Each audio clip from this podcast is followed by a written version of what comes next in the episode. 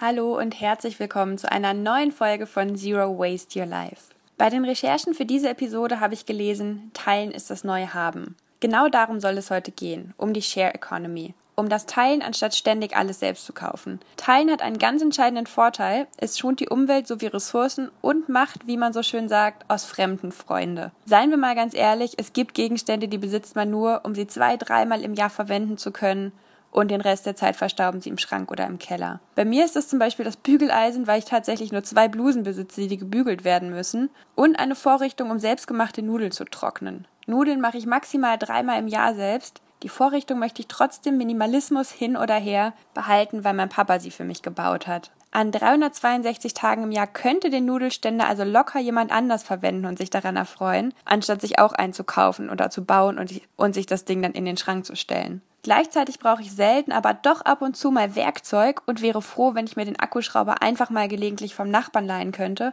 anstatt die sperrige, schwere Kiste zusammen mit dem anderen Handwerkskram bei jedem Umzug wieder mitzuschleppen. Zum Glück gibt es da für mich und für euch gute Neuigkeiten. Die Share Economy macht's möglich. Im Folgenden stelle ich euch einige Möglichkeiten vor, Dinge mit anderen Menschen zu teilen. Die wohl bekannteste Art zu teilen ist Carsharing. 72 Prozent der deutschen Haushalte besitzen mindestens ein Auto, 23 Prozent sogar zwei. Genutzt wird das Fahrzeug letztendlich meist nur für ein, zwei Stunden am Tag, nämlich für die Fahrt zur Arbeit und zurück und dann vielleicht nochmal für einen kleinen Ausflug zum Einkaufen oder zu Freunden. Eine Möglichkeit, sich das eigene Auto zu sparen oder den eigenen Wagen besser auszulasten und etwas Geld nebenher zu verdienen, ist Carsharing. Über verschiedene Apps kann man sein Auto registrieren oder sich selbst für eine bestimmte Zeit eins ausleihen. Je nach Bedarf, Region und App zahlt man monatlich im Abo pro Fahrminute oder pro Kilometer. Wenn ich in Berlin bin, brauche ich beispielsweise so selten ein Auto, dass ich mit Carsharing super gut fahre, wenn die ÖPNV-Verbindung doch mal blöd ist. Eine weitere Möglichkeit, Ressourcen zu sparen, in diesem Fall Lebensmittel, ist Foodsharing. Mittlerweile gibt es ein deutschlandweites Netz von Ehrenamtlichen, die regelmäßig Lebensmittel,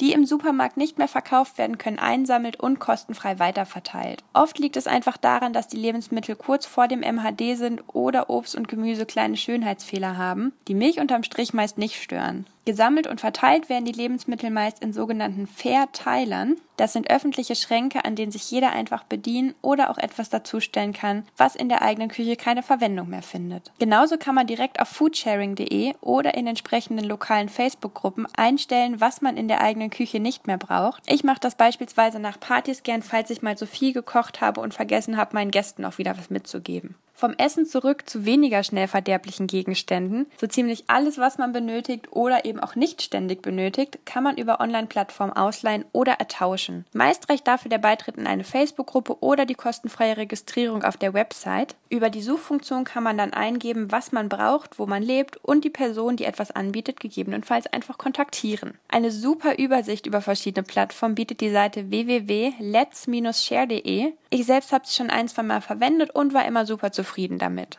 Das analoge Äquivalent dazu vertreibt der Verein Pumpipumpe. Ich bin auf jeden Fall schon ein riesengroßer Fan dieses Namens. Auf pumpipumpe.ch kann man Sticker für den Briefkasten oder die Haustür bestellen und damit Nachbarinnen und Nachbarn signalisieren, welche Gegenstände man zu verleihen hat. Mittlerweile gibt es die Stickern auch in Geschäften in verschiedenen deutschen Städten. Schaut euch einfach mal auf der Website um und quatscht gegebenenfalls eure Lieblingshändler an, ob sie nicht auch mitmachen und die Aufkleber anbieten möchten. Es gibt übrigens so ziemlich alles auf Pumpi Pumpe als Sticker, vom Werkzeug über Spiele und Küchengeräte bis hin zum Schlauchboot und Blankosticker für eigene Ideen gibt's auch noch. Last but not least noch zwei Klassiker. Bücher kann man super unter Freunden tauschen oder alternativ in Bücherschränke stellen, die es in vielen Städten und Quartieren gibt. Und der Vollständigkeit wegen, Kleidertauschpartys, von denen ich gestern bereits erzählt habe, sind eine grandiose Möglichkeit, seinen Kleiderschrank zu reformieren, ohne Geld dafür auszugeben und neue Ressourcen zu verwenden. Bevor ich wieder die Maximaldauer der Episode überschreite, so wie gestern, mache ich an dieser Stelle Schluss und berichte euch morgen von meinem Zero Waste Umzug. Bis dahin höre ich jetzt auf zu prokrastinieren und schleppe weiter eine Runde Kisten nach unten. Ich freue mich von euch zu hören, wie es mit dem Tauschen läuft, ob ihr schon mal getauscht habt. Was könnt ihr euch vorstellen zu ertauschen? Bei was denkt ihr euch, na, geht das wohl? Lasst es mich gerne wissen und wir hören uns morgen wieder.